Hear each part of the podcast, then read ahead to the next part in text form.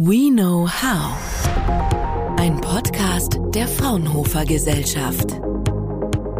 Hallo und herzlich willkommen beim Fraunhofer Podcast. Heute soll es um künstliche Intelligenz gehen und wie sie uns dabei helfen kann, ökologischer zu handeln und nachhaltiger mit Ressourcen umzugehen. Mein Name ist Carolina Schneider und ich habe heute als Gast Professor Dominik Matt aus Bozen. Er leitet die dort ansässige Fraunhofer Italia und ist Lehrstuhlinhaber an der Freien Universität Bozen. Professor Matt ist Experte für Industrie 4.0, Smart Factory und die Anwendung von künstlicher Intelligenz in der Produktion. Herzlich willkommen beim Fraunhofer Podcast. Schön, dass Sie da sind, Professor Matt. Danke Ihnen. Fraunhofer Italia ist ja jetzt eine der acht Auslandsgesellschaften ähm, von Fraunhofer. Können Sie uns ein bisschen was darüber erzählen? Welche Forschung betreiben Sie dort und ähm, was sind so Ihre Schwerpunkte? Fraunhofer Italia als äh, Dach gewissermaßen, beziehungsweise sein äh, erstes Center, das Innovation Engineering Center, äh, wurde im Dezember 2009 gegründet. Wir haben drei Forschungsbereiche am Innovation Engineering Center. Das ist einmal der Bereich Automation and Mechatronics Engineering. Äh, das orientiert sich sehr stark an all den Digitalisierungs- und Automationsbedürfnissen, speziell des produzierenden Gewerbes, aber auch durchaus der Landwirtschaft. Dann haben wir die Gruppe Process Engineering in Construction. Das ist dann eine ganz spezifische Anwendung auf Digitalisierungs- und Automationsbestrebungen im Bereich Bau. Und dann noch eine Gruppe, die sich ganz ähm, äh, dediziert auf das Thema Robotik äh, konzentriert, Robotics and Intelligent Systems Engineering. Äh, dort äh, sind wir sehr stark im Bereich Anwendung von KI, äh, im Bereich der kollaborativen und mobilen Robotik unterwegs. Gerade in dem letzten Bereich, wo positionieren Sie sich da mit Ihrer Forschung? Wo sehen Sie sich? Das ist meine ganz äh, persönliche Meinung und Einschätzung. Wir hinken ja äh, als Europäer in Sachen Digitalisierung und speziell in Sachen KI den USA und China durchaus hinterher. Aber, und äh, da bin ich eben der Meinung, da kann gerade Fraunhofer in der Anwendung von KI äh, große Vorreiterrolle auch einnehmen, äh, ist gerade die Anwendung. Und Anwendung im Kontext von Resilienz und Nachhaltigkeit, äh, das sind die Themen, auf die wir uns ganz besonders konzentrieren. Können Sie uns da ein konkretes Beispiel nennen? Wo konkret kann ich mit KI Ressourcen schonen? Gibt es da bestimmte Anwendungsfelder? Ja, da könnt ihr eine Vorlesung halten. Das ist ein ganz, ganz breites Feld. Äh, wir haben äh, vielleicht ein, ein ganz frühes Projekt, das sehr plakativ das darstellt. Wir haben bereits im Jahre 2012 ein äh, EU-Projekt, ein FP7-Projekt mit bearbeitet. Das heißt Biochip Feeding. Und da ging es darum, eben Industrie 4.0 Ansätze, in dem Fall in einem Hack Holzhackschnitzel Heizkraftwerk umzusetzen. Und zwar jetzt nicht nur, um die dortigen Produktions- und Heizanlagen aus dem Blickwinkel der reinen operationalen Effizienz zu optimieren, sondern das Hauptziel war dort, die CO- und CO2-Emissionen zu reduzieren. Hintergrund ist im Grunde genommen äh, dort das Zusammenspiel, ganz klassisch äh, in Industrie 4.0 Manier, äh, in den drei Stufen Information, Interaktion und Intelligenz.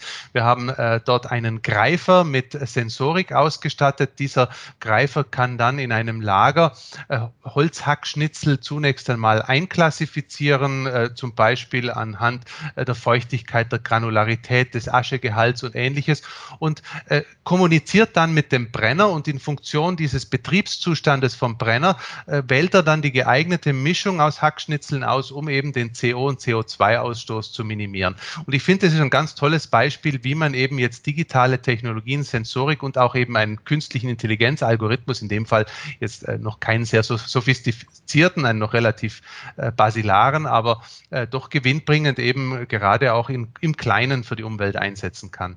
Sie machen ja auch Sachen zu Kreislaufwirtschaft. Wie kann man das an der Stelle ähm, einsetzen? Wie kann man über, sage ich mal, das einzelne Projekt hinausdenken, das einsetzen, dass ich ähm, nachhaltig bin, indem ich mit anderen zusammenarbeite?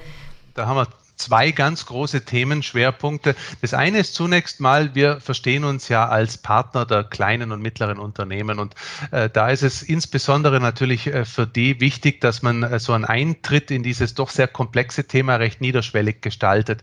Und äh, da, da die KMUs oftmals ein klein wenig überfordert sind, haben wir als Fraunhofer Italia zusammen äh, mit äh, unserer Partneruniversität, der Freien Universität Bozen, das sogenannte CM-FLAT entwickelt. Das Akronym steht für Circularity and Maturity Firm Level Assessment Tool und im Grunde genommen ist es ein Werkzeug, bei, mit welchem auf der Grundlage einer doch recht detaillierten Bewertung Indikatoren und äh, eben erhoben und eben individuelle Stärkefelder und Potenziale im Unternehmen analysiert und hervorgehoben werden und dann doch recht einfach und verständlich Maßnahmen für die Unternehmen auch dargelegt werden. Äh, das ist jetzt das eine, das ist also gewissermaßen die erste Phase der Analyse, aber damit wäre den Unternehmen ja noch nicht wirklich geholfen. Es geht ja auch darum, äh, ihnen dann konkret Konzepte, möglichst ganzheitliche Nachhaltigkeitskonzepte aufzuzeigen. Und da haben wir eine ganz großartige Plattform äh, durch ein interregionales EU-Forschungsprojekt des Alblink BioEco, äh, bei, bei, welchem wir zusammen mit deutschen, österreichischen und italienischen Forschungspartnern äh, eben einen sogenannten Value Chain Generator entwickelt haben. Und so ein äh, Value Chain Generator ist nichts anderes als ein Tool zur Erstellung, Visualisierung, Analyse und Optimierung von Wertschöpfungsnetzwerken. Wie funktioniert so etwas? Das heißt, wir brauchen zunächst natürlich eine Datenbasis mit, mit verschiedenen Best Practices. Das heißt, dort werden äh, gerade solche ganzheitlichen Nachhaltigkeitskonzepte über gesamte Wertschöpfungsketten in verschiedenen Branchen, in verschiedenen Unternehmen und Netzwerken eben äh, niedergelegt in dieser Datenbank und über einen äh, KI-Algorithmus gibt es dann die Möglichkeit äh, für Unternehmen, die sich dann dort äh, auf dieser Plattform Plattform einwählen, eben ideale äh, Wertschöpfungsketten für sich zusammenzustellen, die eben nachhaltiger sind, die eben im Sinne der Kreislaufwirtschaft neue Möglichkeiten für das Unternehmen aufzeigen. Voraussetzungen sind natürlich Big Data, das heißt, wir brauchen hier äh, noch sehr, sehr viel mehr äh, Informationen, die dort eingespielt werden, aber äh, das kommt ja dann mit der Zeit. Das ist ganz klassisch, wie sowas mit Big Data und KI zusammenspielen kann. Wie bringen Sie denn die KMU dazu, diese Vorteile auch für sich zu erkennen? Weil ich meine, für uns sind die jetzt von hier aus betrachtet offensichtlich, aber Sie müssen auch hingehen und sagen, das bringt euch in dem und dem Sinne was. Ja, wir sind äh, dort natürlich auf mehreren Fronten unterwegs. Es braucht, wie Sie richtig sagen, sehr viel Überzeugungsarbeit. Ich, ich vergleiche das so ein klein wenig, wie wir vor zehn Jahren versucht haben, äh, die Unternehmen auch von Industrie 4.0 zu überzeugen. Das war auch sehr mühsam da kam uns ein klein wenig zu Hilfe, dass es dann auch entsprechend Förderungen gab. Im Moment ist das jetzt noch nicht so in Aussicht, aber wir sehen, dass zum einen natürlich ein gewisser Leidensdruck äh, vom Markt her auf manche Unternehmen zukommt. Auf der anderen Seite haben wir jetzt gerade auch äh, hier in unserem näheren Umfeld in Südtirol ein politisches Umfeld, welches äh, dieses Thema zur Chefsache erklärt hat einer der Bereiche, in dem man künstliche Intelligenz ja ähm, gut einsetzen kann, ist auch der Bau. Ähm, welche Ansätze verfolgen Sie da? Also im Bauwesen besteht äh, unglaublich viel Potenzial. Leider ist das Bauwesen zusammen äh, mit der Landwirtschaft gewissermaßen das Schlusslicht in Sachen Umsetzung von digitalen Technologien und künstlicher Intelligenz. Aber äh, man soll ja das Glas immer halb voll sehen, nicht halb leer. Es bietet da natürlich auch entsprechend äh, Chancen, äh, um jetzt die Effizienz einerseits in der Bauabwicklung zu steigern, aber eben andererseits auch das Thema Nachhaltigkeit verstärkt zu unterstützen. Und hier haben wir Ansätze, die reichen äh, von, äh, also über alle Phasen eines Bauproduktlebenszyklus, also von der Planung über die Realisierung, die Nutzung bis hin zum Rückbau. äh, lassen Sie mich mal bei der Planung beginnen. Äh, dort ist das ganze äh, Building Information Modeling, also das BIM, welches wir mit zusätzlicher künstlicher Intelligenz ausstatten, insbesondere in der Bauplanungsphase für die Architekten und Bauplaner, die auf diese Art und Weise die, die sehr komplexen Fragestellungen auch unterschiedlicher Daten, die jetzt von einzelnen Fachplanern kommen, zusammenfügen können und auf eine relativ übersichtliche, ganzheitliche Art und Weise Weise darauf natürlich durch Simulationen und durch Bereitstellung äh, von Informationen und Entscheidungsgrundlagen schneller Entscheidungen äh, in Richtung nachhaltiges Bauen treffen können. Das ist jetzt nur eines von vielen Beispielen. Äh, dann, wenn wir reingehen in die Realisierung, dort ist die Baustellenabwicklung natürlich ein ganz wichtiges Thema. Dort gibt es auf der einen Seite KI im Bereich der Planung und Steuerung der Baustelle ein Thema, das, glaube ich, auf allen Baustellen äh, heute immer noch sichtbar ist, ist eben tatsächlich, dass Zeiten nicht eingehalten werden. Da gibt es sehr viele große prominente Beispiele dafür äh, und natürlich auch Kosten nicht eingehalten werden. Da kann äh, KI in der Bauabwicklung unterstützen. Und natürlich haben wir dort auch ganz viele Möglichkeiten für den Einsatz digitaler und auch Automationstechnologien, wie zum Beispiel mobiler Robotik, die wir äh, dort einsetzen äh, zur Unterstützung äh, der Mitarbeiterinnen und Mitarbeiter auf dem Bau. Das geht dann, wie gesagt, äh, bis rein in den Betrieb eines Gebäudes, dort äh, vor allem im Bereich Facility Management, ein äh, hochinteressanter Anwendungsfall.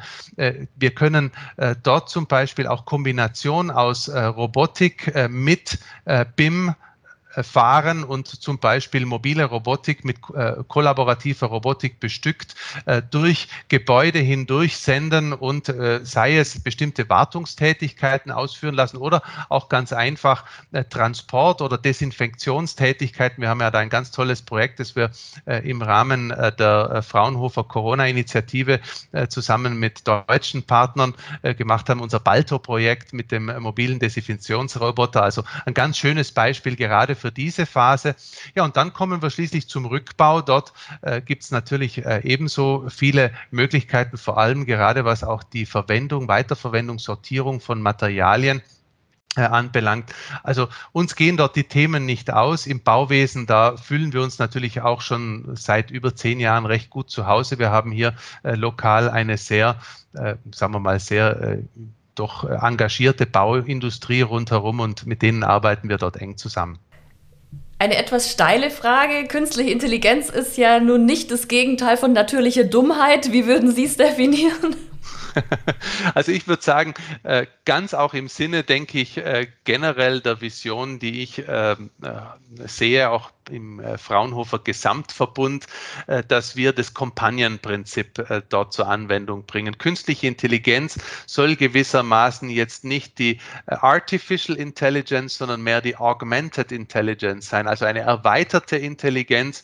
Und als solches verstehen wir es. Wir sind in der Lage, mit KI große Datenmengen sehr schnell aufzubereiten und lesbar und verwendbar zu machen. Und im Grunde genommen erleichtert man dem Menschen da dadurch äh, repetitive Routinearbeiten, äh, die man recht schnell durchführen kann. Der Computer kann das nun mal sehr viel besser als wir Menschen, aber umgekehrt, äh, der Entscheider muss immer noch der Mensch bleiben und insofern in dieser Arbeitsteiligkeit verstehe ich KI und dann habe ich auch weniger moralische Bedenken in der Anwendung von KI. Fraunhofer. We know how.